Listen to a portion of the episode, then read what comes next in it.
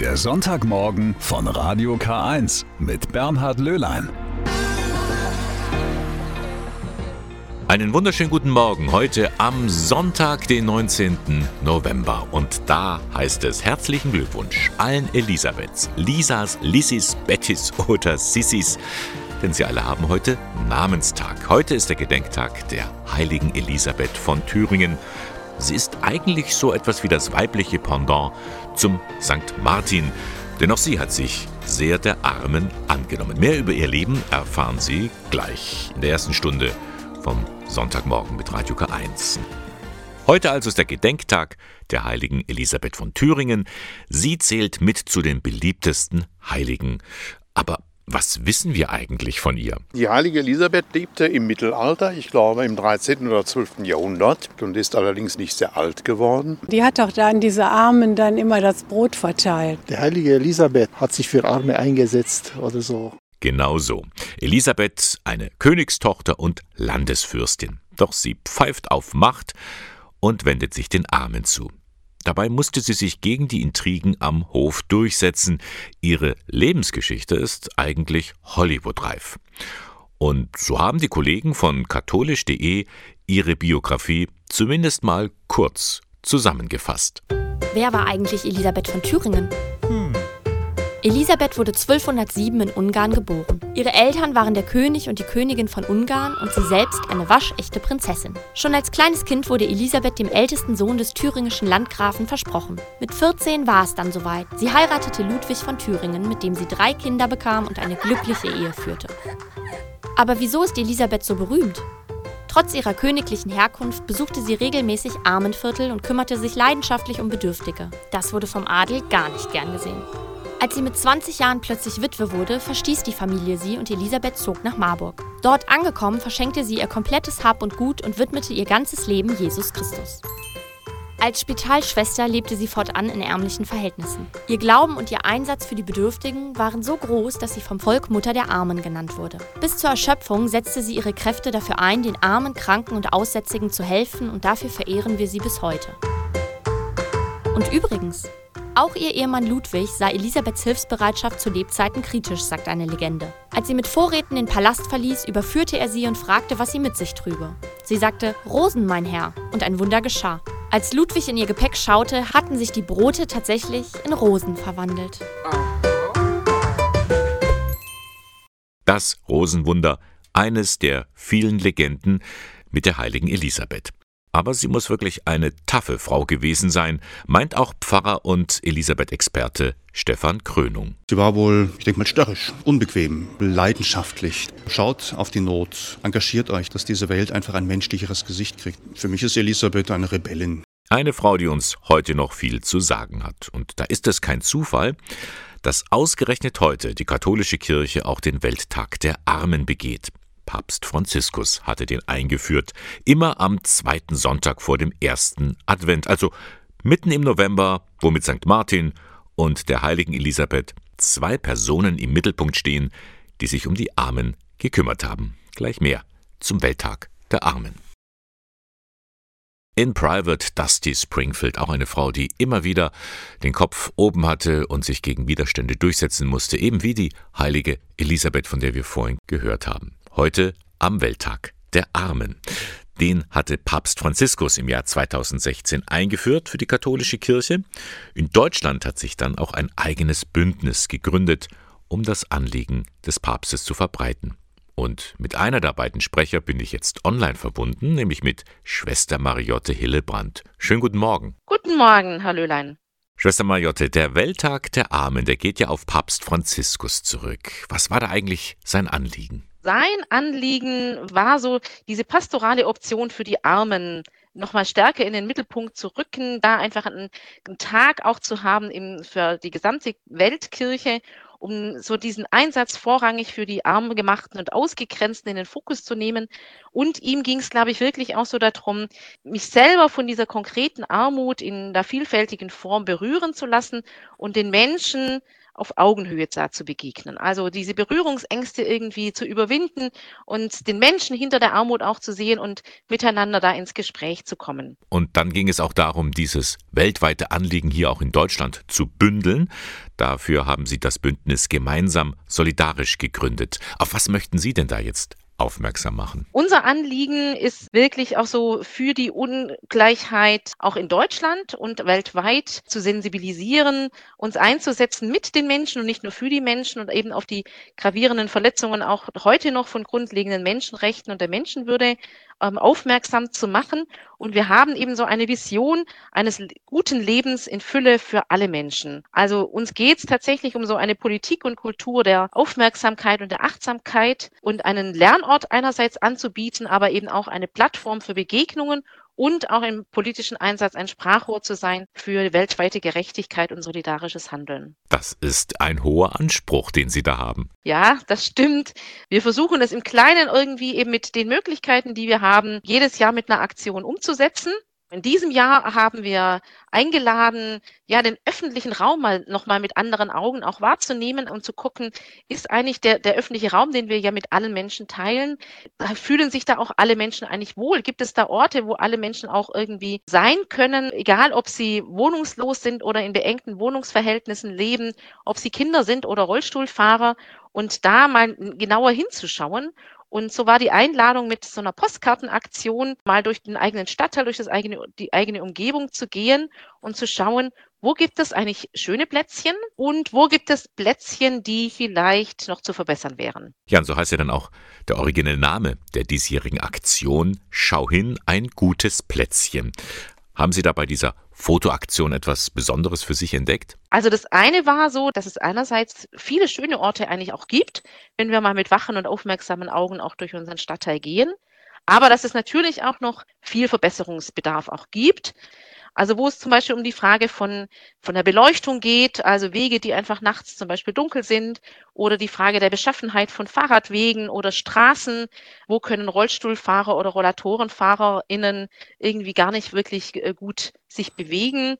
Eines, was mir nochmal sehr spezifisch aufgefallen ist, ist, dass es öffentliche Plätze zwar gibt, aber ganz wenig Bänke. Dann habe ich irgendwo einen überdachten Platz und kann da unten drunter stehen, aber das lädt irgendwie nicht dazu ein, da irgendwie zu verweilen, weil es gar keine Bänke gibt oder nur die Füße der Bank irgendwie noch da sind. Ja, das gilt sicher auch für andere Städte, wie zum Beispiel Ingolstadt. Schwester Mariotte, nun fällt in diesem Jahr der Welttag der Armen auf den Gedenktag der heiligen Elisabeth, von der haben wir ja vorhin schon gehört, wie sie sich auch für die Armen eingesetzt hat. Was macht nun für Sie diese Frau aus dem Mittelalter zu einer modernen Frau? Für mich macht sie zu einer modernen Frau so diese Sensibilität für die Menschen in ihrer Umgebung, so diese Achtsamkeit und Aufmerksamkeit wahrzunehmen, wer ist denn da eigentlich? Also auch so eine gelebte Solidarität, wo es aber nicht für sie nicht darum ging, irgendwie so mitleidig irgendwie den anderen was zu geben, sondern wirklich auch, wo es ihr um eine Begegnung auf Augenhöhe ging und auch den Menschen eben hinter all dem, was so vielleicht äußerlich so da ist an Armut oder an, an Fragen, an Schwierigkeiten auch zu sehen und den Reichtum vielleicht auch dahinter zu sehen und auch miteinander da in eine Begegnung zu kommen. Ja, und deswegen schätzen Sie diese Frau hoch ein. Sie ist halt nicht nur diese süßliche Brot- und Rosen-Wunderfrau. Ja, auf jeden Fall. Das war eine sehr taffe Frau zu ihrer Zeit. Sie ist ja auch auf viele Widerstände gestoßen, gerade in ihrer Familie, wo ihr Verhalten den anderen Menschen oder den ärmeren Menschen gegenüber eben ja nicht gut angesehen war. Und solche Widerstände gibt es ja bis heute. Darum wünsche ich Ihnen und Ihrer Aktion viel Erfolg. Vielen Dank für das Gespräch und alles Gute. Ganz herzlichen Dank für das Interview, Herr Löhlein.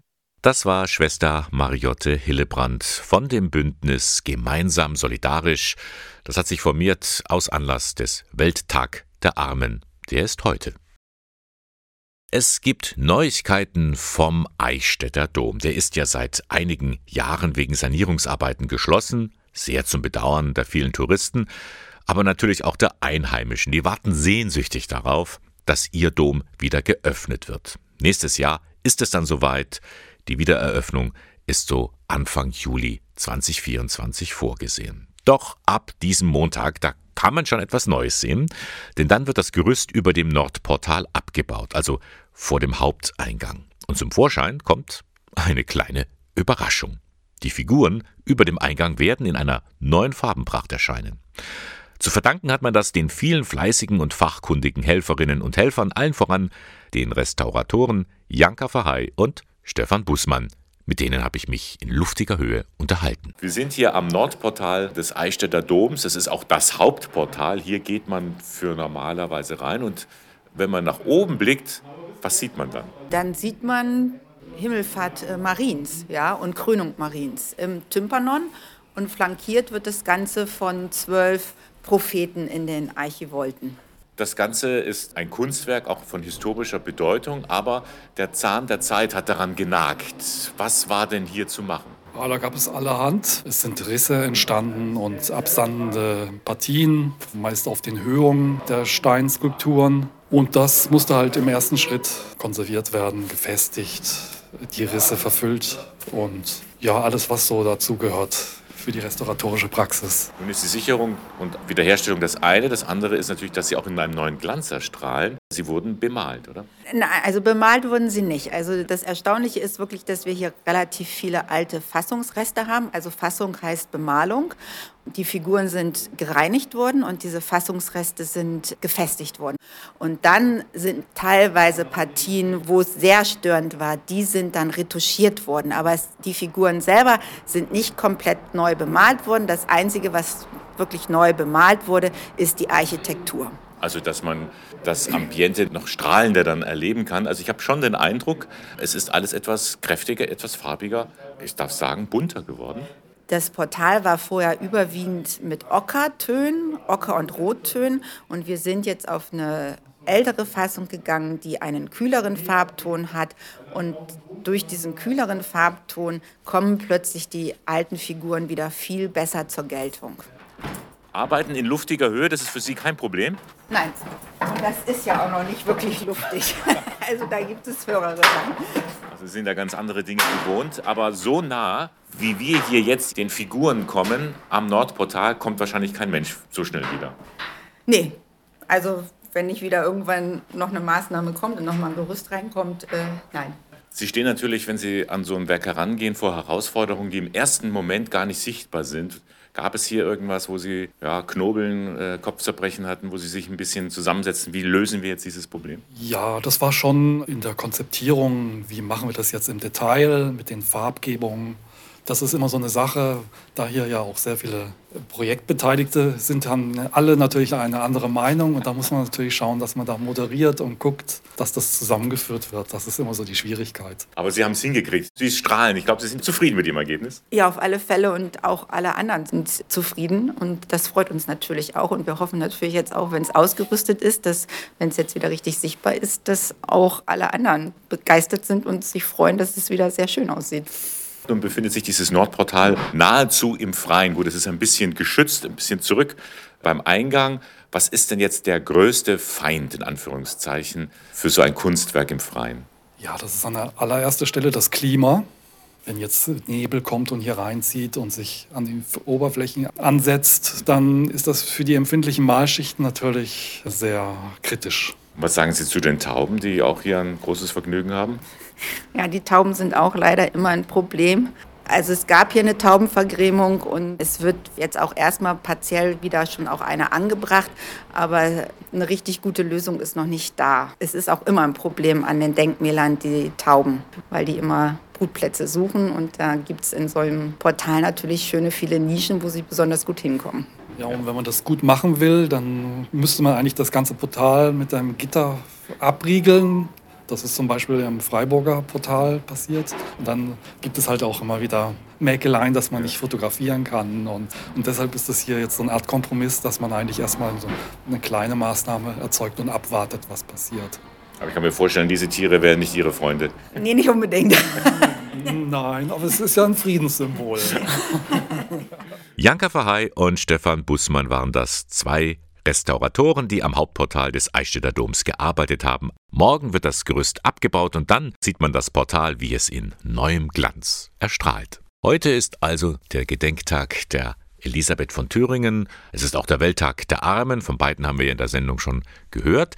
Heute ist aber auch noch der Diaspora-Sonntag. Da werden Kirchengemeinden unterstützt, die in ihrer Region in der Minderheit sind.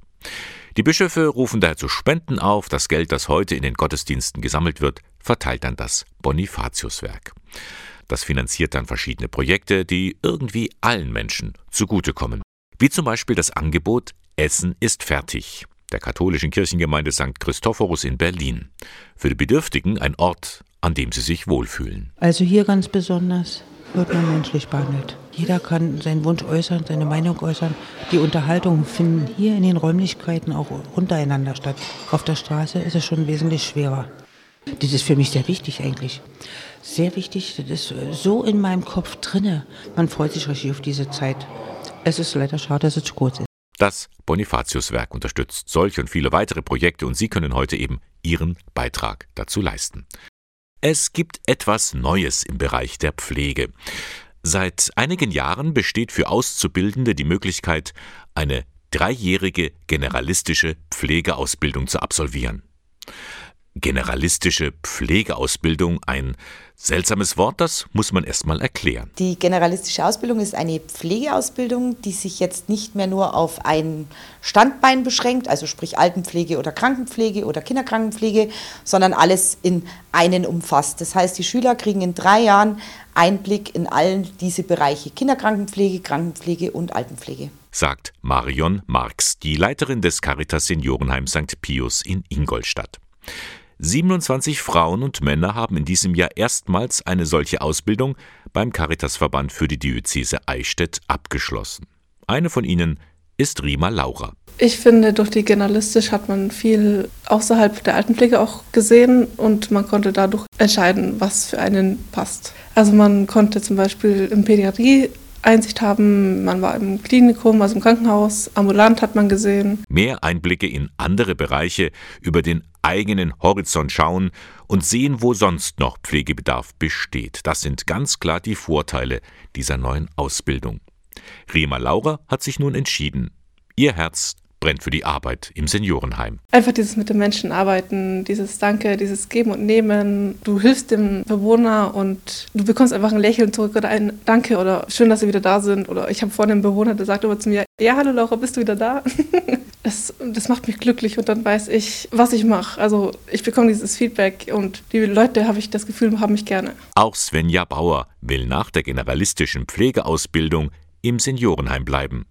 Den Blick in andere Bereiche der war auch für Sie sehr wertvoll. Ich fand auch das Feedback sehr gut, als ich im Krankenhauseinsatz war, dass man merkt, dass ich von der Altenpflege komme, weil ich einfach auf mehr Details achte, was in der Krankenpflege zum Beispiel nicht gegeben ist. Und auch mit Kindern zu arbeiten, auch super toll, interessant. Diese generalistische Pflegeausbildung, sie könnte ein Weg dafür sein, mehr Menschen zu bewegen, einen Pflegeberuf zu wählen.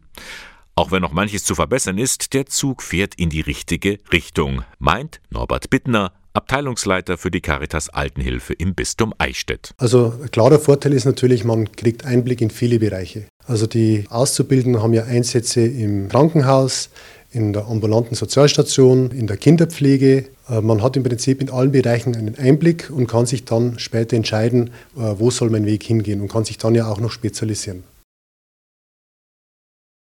Ja, das waren Zahlen, die ganz schön unter die Haut gingen, zumindest wenn man noch etwas für die Kirchen empfindet. Denn die religiöse Bildung und das Vertrauen in die Kirchen nehmen in Deutschland weiter ab. Rund 40 Prozent der Katholiken denken über einen Austritt nach. Das ergab eben die am Dienstag vorgestellte Kirchenmitgliedschaftsuntersuchung, kurz KMU. Von der evangelischen Kirche würde ja alle zehn Jahre in Auftrag gegeben. Erstmals war auch die katholische Kirche daran beteiligt. Meine Kollegin Pauline Erdmann hat sich mit den Ergebnissen näher befasst. Pauline, wo bleibt man denn da am ehesten hängen? Was, was hat dich beschäftigt? Ich würde sagen, dass ein zentrales Ergebnis vor allem, das war, dass ein Drittel der Befragten nicht mehr an Gott glauben und viele eben auch über einen Austritt nachdenken. Für vier von fünf der Befragten hat Religion überhaupt keine Bedeutung mehr oder nur noch wenig. Ja, und das sind ja auch alles Leute, die auf dem Papier Kirchenmitglieder sind. Das ist schon schockierend, wenn die zum großen Teil nicht mehr an Gott glauben oder gar keine Bindung mehr verspüren. Genau, also es wurden die evangelischen und die katholischen befragt und es sind eben, wie du es gerade schon angesprochen hast, vier von zehn Katholiken, die sich nur noch als gläubig oder kirchennah verstehen würden. Bei der evangelischen Kirche sind es immerhin noch sechs von zehn. Das muss man erstmal sacken lassen, solche Zahlen. Das sind auch neue Erkenntnisse, dass Kirchenmitglieder so etwas von sich sagen. Was war denn für dich persönlich da noch besonders überraschend? Ich fand es überraschend, dass gefragt wurde, wie viel Vertrauen man beispielsweise in Einrichtungen und Organisationen hat. Da waren die Hochschulen und Universitäten ganz oben, Diakonie war oben, die Bundesregierung. Was ich aber erschreckend fand, war, dass die katholische Kirche, was die Vertrauensfrage betrifft, auf dem vorletzten Platz war. Ganz unter ihr war nur noch der Islam und über ihr die politischen Parteien. Und als weitere Überraschung empfand ich es, dass fast die Hälfte der Katholiken austrittsgeneigt ist, wohingegen man aber auch gemerkt hat, dass diejenigen, die noch zu einer Kirche gehören und sich als kirchennah verstehen, denen die Kirche nicht gleichgültig ist und sie Reformen wünschen. Das sind bei der katholischen Kirche fast 100 Prozent, die fordern, dass es sich grundlegend etwas ändert. Als Beispiele wurde die Segnung homosexueller Menschen genannt, demokratische Wahlen in kirchlichen Führungspositionen, mehr Rechte für Frauen, aber auch, dass die Kirche sich mehr um Klimaschutz einsetzen soll und sich dahingegen aber mehr aus der Politik raushalten soll. Und wenn du sagst, fast 100 Prozent der Befragten sind für Reformen innerhalb der katholischen Kirche, dann muss man eigentlich festhalten, das ist keine Randgruppe mehr. Was bedeutet das nun für die Leitung in den einzelnen Bistümern? Der Mainzer Bischof Peter Kohlgraf, der hat sich ja im Zusammenhang mit dieser Studie geäußert. Was hat er denn gesagt? Ja, er sprach sich eben auch für umfassende Reformen aus und gleichzeitig warnte er aber davor, dass die Katholiken, die noch kirchennah sind, sich nicht als heiligen Rest zu verstehen geben sollen, der irgendwo in der Ecke schmollt und sich zurückzieht. Und vor allem junge Menschen sollen stärker in den Blick genommen werden. Für ihn ist es wichtig, dass die christliche Botschaft nicht außer Acht gelassen wird und die Kirche weiter an der Lebensrelevanz der Menschen bleibt. Und dazu gehört eben auch die gemeinsamen Werte und Grundhaltungen, dass die gestärkt werden, weiterentwickelt werden, damit man überlegen kann, wie kann es mit der Kirche weitergehen. Ja, vielen Dank, Pauline Erdmann, dass du dich mit diesen Ergebnissen auseinandergesetzt hast. Bleibt viel zu tun für beide Kirchen, um in Zukunft nicht nur Menschen zu erreichen, sondern auch die bei der Stange zu halten, die noch da sind. Ja, viel zu lachen hat man derzeit in der Kirche nicht gerade. Beinahe jede Woche eine neue negative Schlagzeile. Wo soll man da als Kirchenmitglied den Humor nicht verlieren? Vielleicht hilft da ein Blick in die Bibel. Moment, wer etwas Lustiges sucht, der wird doch eher nicht im Buch der Bücher suchen. Und wenn, dann schon gar nicht im Alten Testament. Aber gerade hier kann man richtig Spaß haben, wenn man ganz genau hinschaut. Andreas Köbinger hat das für seine Doktorarbeit gemacht, in der geht es um Humor und Witz im Alten Testament. Und da findet sich so einiges, meint der Alttestamentler. Steffi Schmidt hat mit ihm gesprochen. Unter anderem Genesis 11, wenn die gesamte Menschheit sich äh, zusammenrottet, um einen Turm zu bauen, dessen Spitze bis in den Himmel hineinreichen soll und die Menschheit sich schon in himmlischen Sphären wähnt und Gott, wie es heißt, aber erstmal herabsteigen muss, um zu sehen, was seine Menschen da unten eigentlich schon wieder treiben. Also so hoch kann dieser Turm, kann dieses Gebäude noch nicht gewesen sein, wenn Gott erstmal herabsteigen muss, um es zu inspizieren. Eine ganze Doktorarbeit über Humor im Alten Testament zu schreiben, dafür muss man auch selbst durchaus ein lustiger Mensch sein. Und das ist Köbinger. Zusammen mit einem guten Freund hat er Bühnenprogramme und Kabarett geschrieben. Und die beiden sind dann zusammen aufgetreten. Und irgendwann stieß er dann auch in seinem Studium auf die Komik. Dann habe ich eines Tages gelesen, dass Herr Professor Dr. Werle, mein alttestamentlicher Professor und späterer Doktorvater, einen Artikel herausgebracht hat mit dem Titel Humor im Alten Testament. Den habe ich gelesen und fand ihn zutiefst beeindruckend. Und weil er gesagt hat, es bräuchte mal jemanden, der dieses Thema noch viel ausführlicher und differenzierter erforscht, habe ich mich dieses Themas angenommen. Und dabei wirklich einiges entdeckt. Ob es das Buch Jona ist, das voller Parodien und Karikaturen ist, so Köbinger, oder eine ganz botanische Bibelgeschichte. In Richter 9, in der sogenannten Jotam-Fabel, wenn die Baumwelt sich aufmacht, um einen neuen König zu wählen und die Kulturpflanzen aber reihenweise ablehnen, weil sie sagen, sie sind äh, viel zu nützlich, um das Amt des Königs auszuüben. Und so die Wahl am Schluss auf den Dornstrauch fällt, der dann das Amt des Königs ausüben soll. Ein Dornbusch als König. Ob das der Autor schon beim Schreiben lustig gemeint hat, das lässt sich selten genau sagen, meint der Alttestamentler. Deswegen spreche ich in meiner Arbeit tatsächlich immer auch von einem Komikpotenzial. Denn zum einen ist das, was als komisch empfunden wird, äh, letztlich immer auch kulturbedingt. Und zum anderen gibt es ja auch so etwas wie eine unfreiwillige Komik. Weswegen man es nie mit letzter Sicherheit sagen kann, ob das, was der Autor hier produziert hat, tatsächlich von ihm auch als komisch intendiert war. Dass bisher so wenig Menschen die Komik im Alten Testament entdeckt haben, hat mehrere Ursachen, meint Andreas Köbinger. Eine ist sicher, dass dem Alten Testament immer noch der Ruf vorauseilt, seine Texte seien blutrünstig und grausam. Aber das ist nicht der einzige Grund. Einer der Gründe mag mit Sicherheit sein, dass diese Texte 2000 bis 3000 Jahre alt sind und ursprünglich auf Hebräisch geschrieben waren. Das heißt, dass sie doch eine zeitliche, kulturelle und auch sprachliche Distanz zum heutigen Leser aufweisen. Und das erschwert doch äh, das Entdecken und Begreifen des komischen Potenzials erheblich. In einigen Kreisen mag es mit Sicherheit auch daran liegen, dass sämtliche Texte wörtlich genommen werden oder dass die Vorstellung als unwürdig erachtet wird, dass eine heilige Schrift mit komischen Ereignissen aufwartet bedeutet. Aber es lohnt sich auf alle Fälle, wenn man sich traut, auch mal die lustigen Stellen im Alten Testament zu suchen. Geraubt im Namen des Papstes, das ist der Untertitel eines neuen Kinofilms, die Bologna-Entführung. Seit Donnerstag läuft der Streifen in unseren Kinos.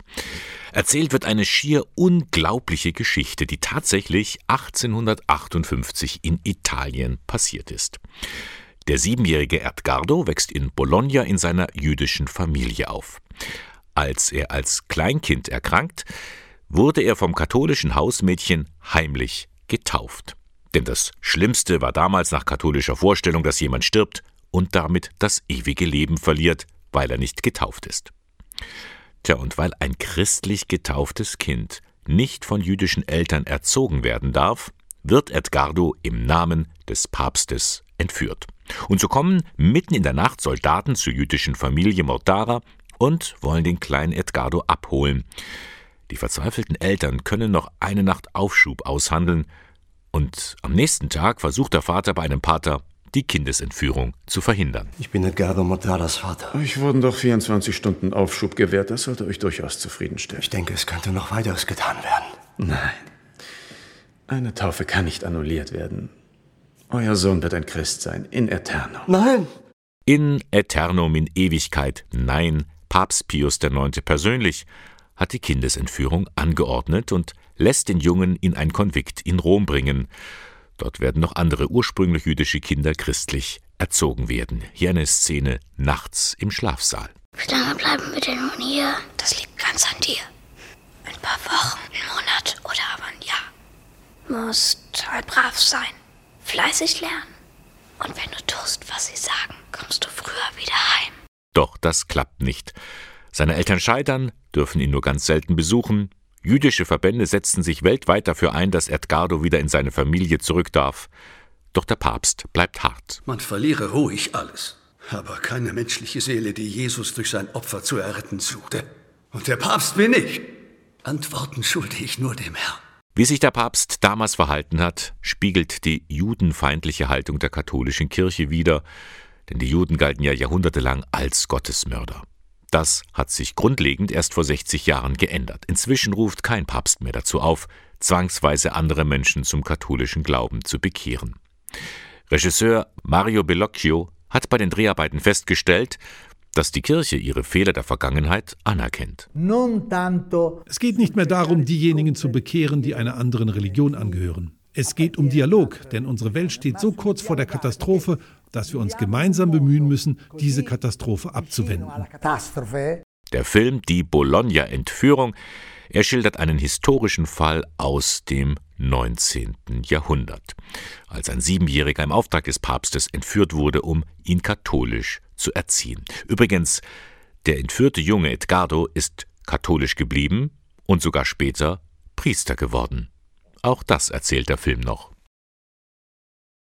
Haben Sie sich schon einmal Gedanken gemacht, welche Lieder, welche Geschichten Sie zum Ende Ihres Lebens besonders gerne hören oder lesen möchten? Stefan Weiler wollte das einmal genau wissen und hat recherchiert. Bei sterbenden Menschen in Hospizen, auf der Palliativstation in Heimen und bei Menschen, die zu Hause in der letzten Zeit ihres Lebens gepflegt werden. Von welchem Lied werden Sie am Ende Ihres Lebens sagen, das war mein Lied?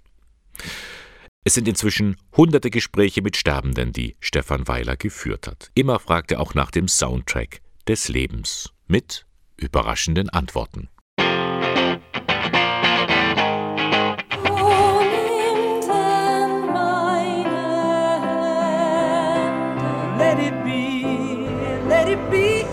Stark wie zwei.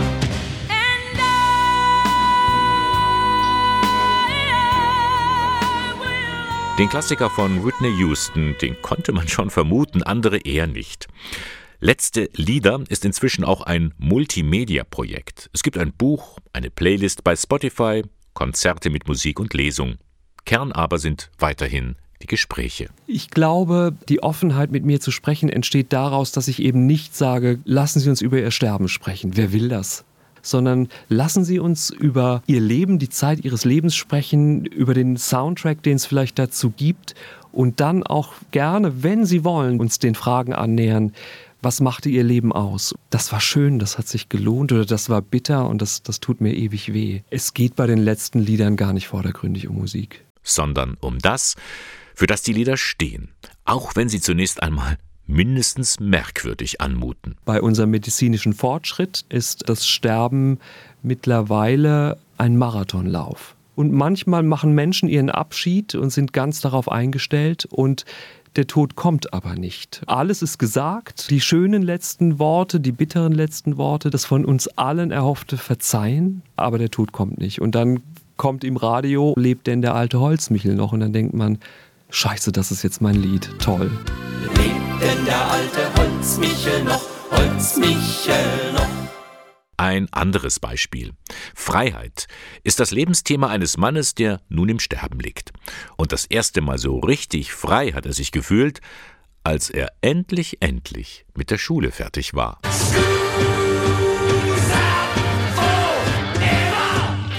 Freiheit, das ist der Wert dass wir nicht verwaltet werden, nein, dass wir als Mensch gesehen werden. Das ist es, was wir uns wünschen, die Freiheit, unseren eigenen Tod zu gestalten. Das ist sehr, sehr wichtig. Was Stefan Weiler bemerkt, geistliche Lieder werden immer seltener genannt. Es gibt heute immer mehr Menschen, die keiner Religion angehören.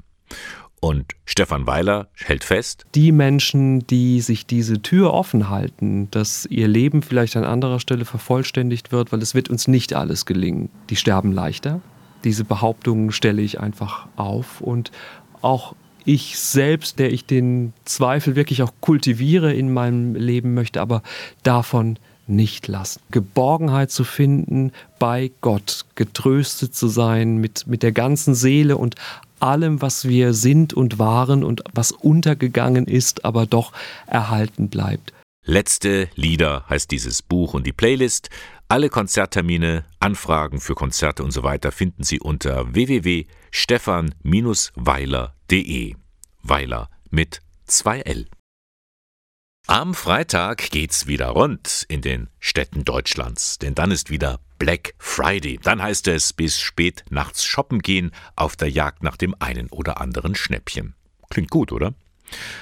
Eine, die das eher skeptisch sieht, das ist Maria Leidemann. Sie ist Umweltbildungsreferentin beim Verbraucherservice Bayern. Es ist einfach eine Rabattaktion, die dazu verleiten kann, etwas überzukonsumieren. Und da sind wir sowieso schon eigentlich dabei. Wir kaufen alle mehr, als wir brauchen aus Umweltsicht.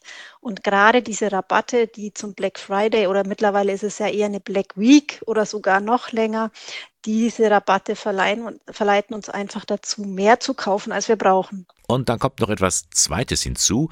Vieles, was uns da angeboten wird, hat nicht unbedingt mit einem nachhaltigen Konsum zu tun. Nein, eigentlich überhaupt nicht. Nachhaltiger Konsum bedeutet eigentlich tatsächlich, wir kaufen, dass wir nur das wirklich einkaufen, was wir brauchen und das dann auch ganz lange nutzen. Also dass die Qualität stimmen sollte und das wäre eigentlich das Wichtige beim nachhaltigen Konsum, dass es auch noch umweltverträglich hergestellt wurde. Und das Ganze lässt sich nicht vereinbaren mit billig, also dass etwas nicht, äh, nichts oder sehr wenig kostet. Auch Gerhard Rott, Mitglied der Steuerungsgruppe Fair Trade Town Eichstätt, hält von dem Black Friday gar nichts. Also für mich zeigt der Black Friday, wie weit wir eigentlich noch von einem wirklichen Verständnis für eine sozialökologische Transformation entfernt sind.